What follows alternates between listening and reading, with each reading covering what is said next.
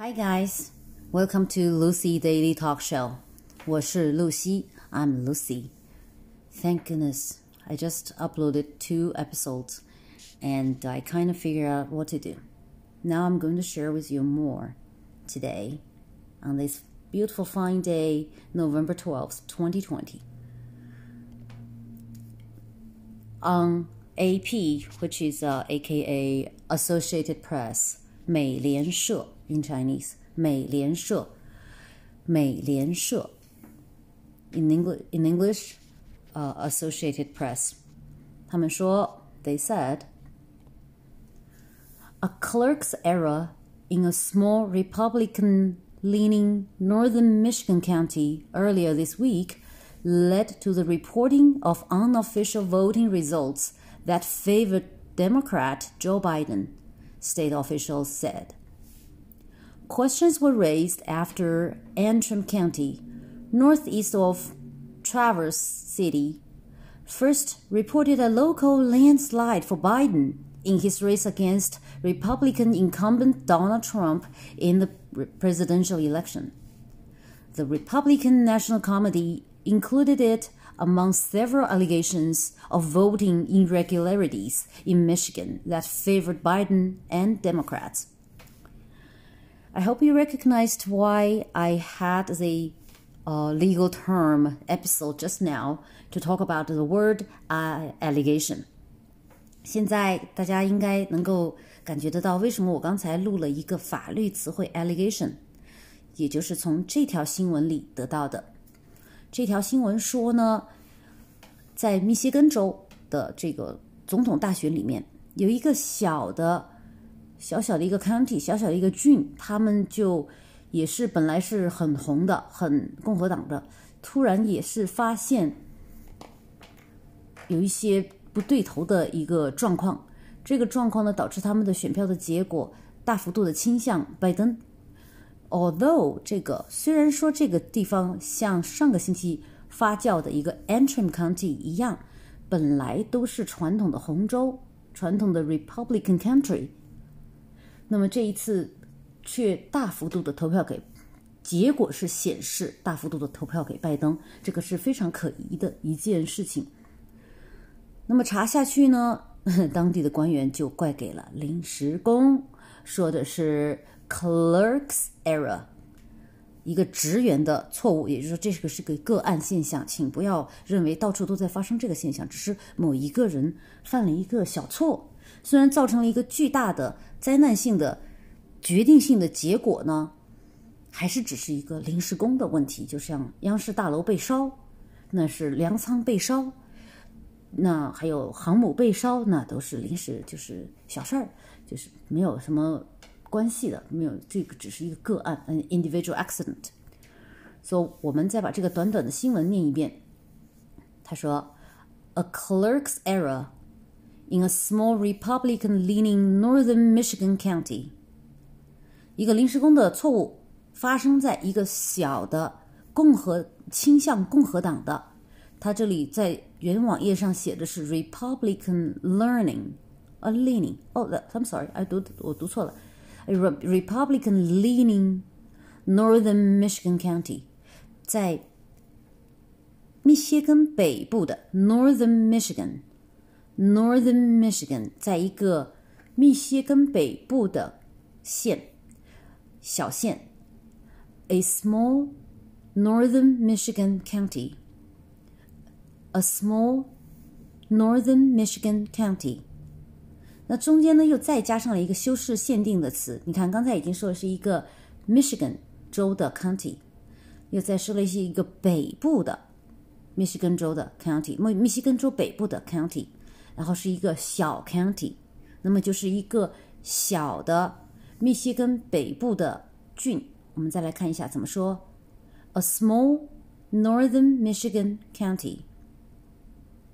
我们一步一步的来说哈，从大先是。一个密歇根州的县，a Michigan county，a Michigan county。那么这个 county 它在北面，a Northern Michigan county county，a Northern Michigan county。那么这个 county 这个县非常小，怎么说呢 a small northern Michigan county. A small northern Michigan county. 那么这个 county 它的政治倾向呢是亲右亲共和党的倾向的亲哈，不是不是那个亲，那是亲。我们说亲。A small Republican-leaning northern Michigan county.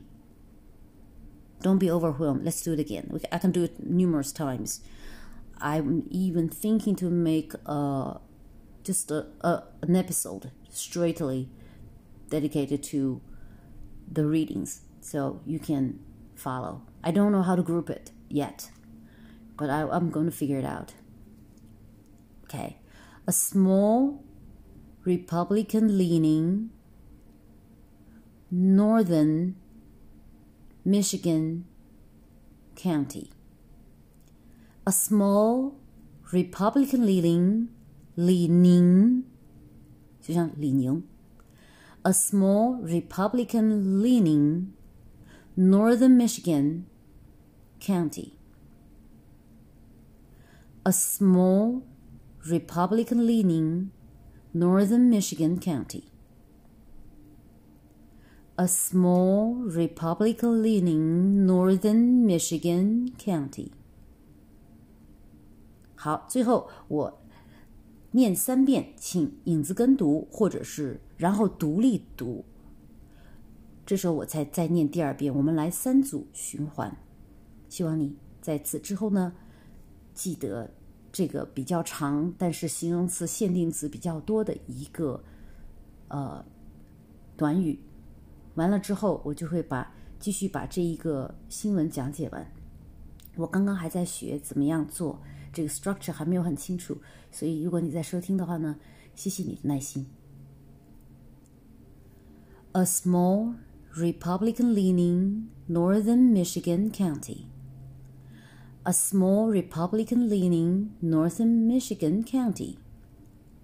A small Republican-leaning northern Michigan county. Sorry, I just changed my mind.